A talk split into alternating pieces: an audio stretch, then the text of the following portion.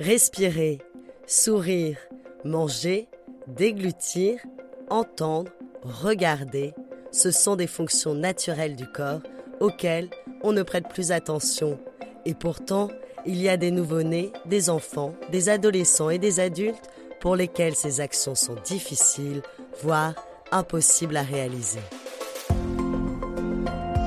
À l'origine de ces difficultés peuvent se trouver des maladies rares. Avec ce podcast, nous partons justement à la rencontre de la filière tête-cou, spécialisée dans ces pathologies et ces malformations de la tête, du cou et des dents. Un réseau qui se mobilise pour nous informer sur ces maladies, les avancées de la recherche et parler du vécu des malades. Des malades souvent confrontés au regard des autres. Bienvenue dans Mots de tête, le podcast proposé par la filière de santé maladies rares Tête-Cou. L'hypophosphatasie. De quoi s'agit-il? Quels troubles causent-elles chez les enfants et comment les prendre en charge?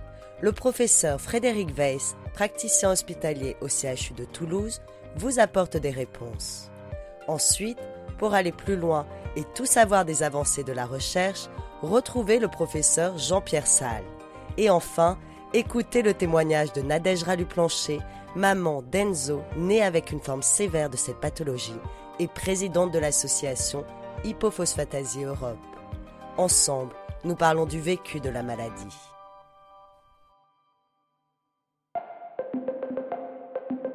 Épisode 1 Le professionnel de santé.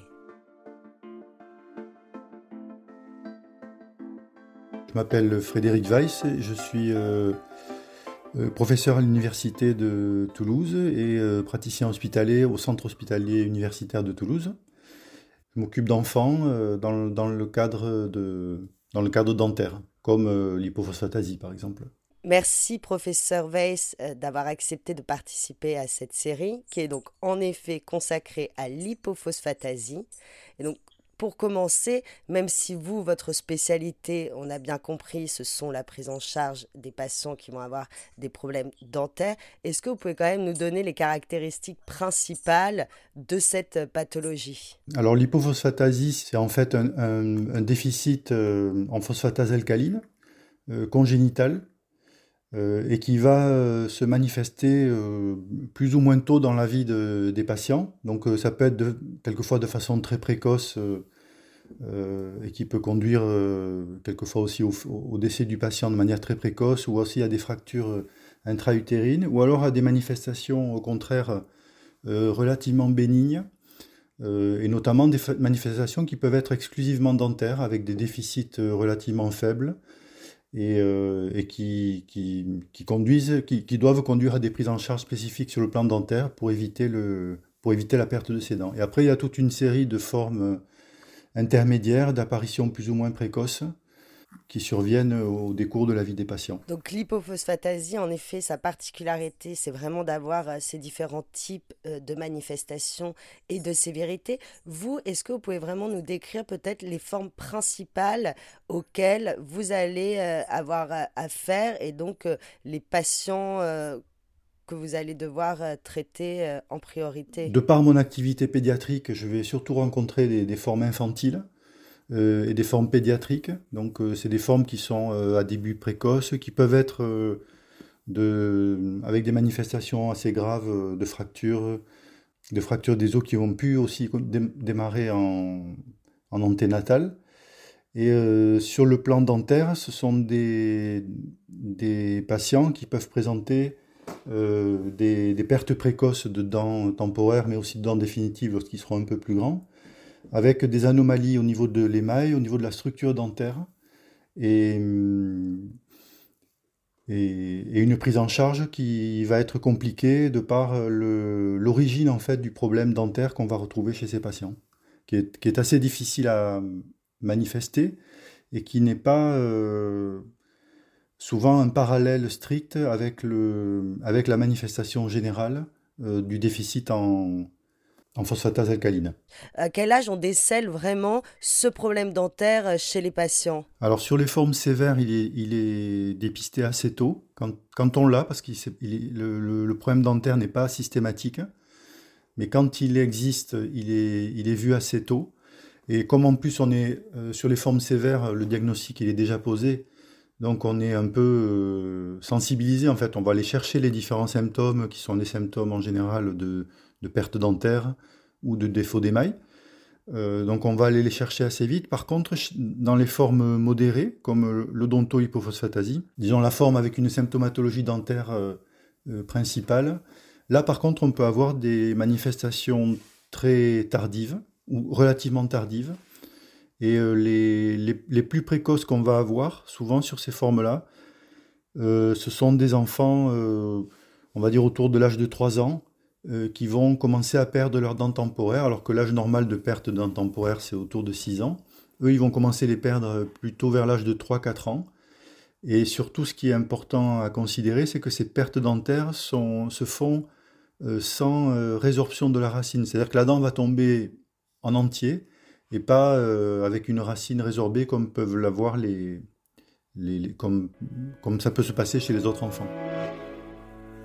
Là, quel type finalement de prise en charge existe? Euh, Sur les dents qui sont déjà perdues, il n'y a pas grand-chose à faire puisqu'on ne peut pas euh, faire grand-chose. Sur les dents qui sont, euh, dont on perçoit la mobilité et donc qui serait finalement un signe précoce, hein, là il y, a eu différents, enfin il y a différentes voies de, prise en charge. La première, ce sont les voies médicamenteuses. Donc il y a eu des essais cliniques qui ont été faits sur des euh, patients qui présentaient ce type de problème et pour lequel euh, l'hormone recombinante a été prescrite, enfin l'enzyme recombinante pardon, a été prescrite et utilisée. Vous pouvez peut-être euh, définir davantage de quoi on parle quand on parle d'enzyme recombinante, s'il vous plaît? Alors l'enzyme recombinante, c'est un traitement qui est relativement récent de, l'hypophosphatasie, qui, a donc un intérêt très important sur les formes sévères, et notamment sur les personnes qui avaient des fragilités osseuses particulières et pour lesquelles il y a eu des résultats euh, assez euh, prometteurs hein, sur, ces, sur ces situations. Et évidemment, on, a pensé à l'utiliser dans le domaine dentaire, et parce qu'on a constaté aussi que chez ces patients, euh, chez qui on administrait précocement cette, cette enzyme, on a constaté que la situation dentaire s'améliorait substantiellement, c'est-à-dire qu'il y avait moins de pertes dentaires, et que les dents qui arrivaient ensuite étaient moins abîmées euh, d'un point de vue de l'émail. Et donc il y a des personnes qui se sont dit on va utiliser euh, cette, euh, cette enzyme chez les patients qui sont atteints d'odonto-hypophosphatasie. Et, enfin, la deuxième partie de, de, la prise en charge dentaire qu'on pourrait faire, c'est de, disons, d'améliorer les conditions de prévention de, la perte dentaire, parce qu'on sait que euh, ces pertes dentaires, si euh, il y a effectivement une origine biologique, hein, c'est une anomalie au niveau de la fabrication de la dent et de l'os euh, qui, va entraîner ces pertes dentaires. Mais on sait que tous les facteurs locaux peuvent aggraver cette situation et, et augmenter, en tout cas accélérer la perte dentaire. Donc le, seul, le, moyen sur lequel on va pouvoir agir secondairement, euh, c'est d'instaurer des mesures d'hygiène et de prévention dentaire les plus euh, drastiques possibles, qui sont pas toujours très faciles chez l'enfant en fait. Mais donc concrètement en fait, comment on va remplacer ces dents? C'est des implants, c'est un dentier? Qu'est-ce qu'on propose euh, aux parents? Parce qu'il faut bien qu'à un moment donné, le, petit puisse s'alimenter aussi et mâcher. Alors, c'est une très bonne question parce que c'est une question qu'on n'a peut-être pas encore totalement résolue aujourd'hui. Euh, parce que le remplacement des dents chez l'enfant, c'est... Ben, quand on a des dents absentes, euh, notamment sur des étendues un peu importantes, les options qu'on a de remplacement, c'est plutôt euh, d'avoir affaire à des appareils amovibles, donc ce qu'on appelle communément des dentiers. Sauf que ces dentiers, ils peuvent aussi avoir un rôle un peu néfaste sur, le, sur la situation gingivale et qui est le problème en fait chez ces enfants. Donc euh, aujourd'hui, on, dans la mesure du possible, et ça ne l'est pas toujours, hein, mais il faut essayer au maximum d'avoir euh, recours à des remplacements de manière fixe. Donc c'est en fait des équivalents de bridge qu'on va faire chez l'enfant et on va s'appuyer sur les dents qu'il y a autour euh, pour faire tenir de manière fixe des dents là où il y a le manque.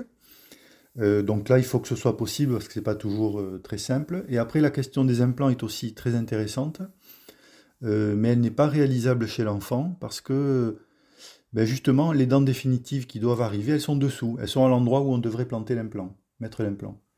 Donc chez l'enfant, les solutions d'implant, actuellement, elles ne sont elles ne peuvent être retenues que dans des situations extrêmement rares d'agénésie dentaire très importante qui ne concernent pas euh, de manière ordinaire les, patients qui sont atteints d'hypophosphatasie.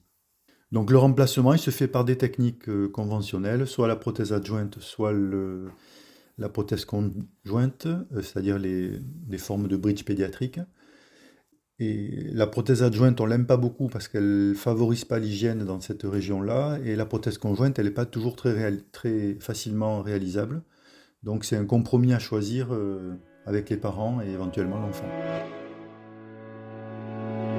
En plus de ces soins lourds et pas quotidien, mais assez euh, répété dans le temps, va se poser la question de l'esthétique à un moment donné, j'imagine. Et donc, est-ce qu'on peut parler un petit peu de, cette partie-là? Je pense que c'est une préoccupation majeure que doit avoir le, chirurgien dentiste qui s'occupe de ces, de ces grands-enfants, euh, de ces adolescents, puisque c'est un moment de construction qui est très important pour eux et c'est un moment où ben, les, les camarades ne sont pas forcément toujours très hum, tolérants. avec, euh, avec la différence. Et je pense que c'est qu'il est tout à fait euh, légitime de, de, vraiment de le mettre euh, au premier rang des priorités, puisque l'alimentation, c'est important, mais finalement aujourd'hui en 2022, on est capable de s'alimenter à peu près n'importe comment. Il y a toute forme de nourriture qui nous permet de nous alimenter, mais l'esthétique, par contre, ça on le on le rattrapera pas euh, facilement, tout en sachant que, encore une fois, sur le, sur le plan dentaire, le, le législateur n'a pas, euh, ne, l'a souvent pas mis dans ses priorités euh, de, de prise en charge, et donc on, se retrouve là aussi avec des prises en charge qui correspondent aux prises en charge qu'on a en situation ordinaire, et donc qui ne sont pas très, très développées, puisque l'esthétique n'a pas fait partie des, des priorités de remboursement. Comme dernière question, je vais vous poser une question euh, certainement maladroite ou en tout cas un peu abrupte, mais euh, vous prenez en charge euh, aussi des patients qui ont vraiment un, risque vital en fait, et comment on traite ces patients-là? Alors quand on les voit, c'est quand même qu'on a toujours des... Sur, sur ces patients-là, c'est qu'on a quand même toujours une forme dentaire qui est très invalidante euh, et qui peut euh, potentiellement interférer sur la maladie par des, par des infections, par des, euh, par des dents qui, qui, sont incluses et qui vont créer des problèmes sur les autres dents, donc par, des problèmes dentaires qui vont avoir une répercussion sur le plan général. Et, eh ces, patients-là, ils sont forcément pris dans un milieu, en, charge dans un milieu hospitalier, hein, parce que, et notamment dans les centres de référence et de compétences au rare sur le plan dentaire et euh, parce que c'est des prises en charge qui sont jamais euh, très bien euh, codifiées et on doit toujours s'adapter à la situation et, prendre une décision qui n'est est pas forcément la même que celle qu'on prendrait pour un patient qui, a un risque très modéré. Et par contre, ce que je voulais dire aussi sur ces formes très sévères, c'est que quand même la situation s'est bien améliorée avec l'utilisation de, de l'enzyme recombinante. Et à un moment où on partait de, formes euh, euh, très sévères et dont, on voyait bien quand même, bon, il fallait régler le problème dentaire, mais finalement les, préoccupations étaient peut-être un peu au second plan sur les, aspects qu'on a évoqués tout à l'heure de, mastication et d'esthétique. Euh, et bien finalement, une fois que, les traitements ont été démarrés, on se retrouve avec des patients qu'on va remettre dans une situation peut-être un peu plus ordinaire et d'avoir des préoccupations plus, euh, plus ordinaire de, de pouvoir réhabiliter les dents et que les patients aient une vie euh, pour améliorer finalement leur qualité de vie plus que, plus que pour leur sauver la vie. Et donc là, on passe dans un autre cap euh, d'espoir par rapport à cette pathologie. Ah oui, tout à fait. Je pense que on a, vraiment, on a vraiment senti, enfin moi je trouve qu'on a vraiment senti sur ces formes sévères le, le avant et le après. C'était le podcast Mot de tête proposé par la filière de santé maladies rares Tête. Pour en savoir davantage sur l'hypophosphatasie, Écoutez le professeur Jean-Pierre Salle et Nadège Ralu-Plancher, maman d'Enzo et présidente de l'association Hypophosphatasie Europe. Retrouvez-nous sur toutes les plateformes de podcast.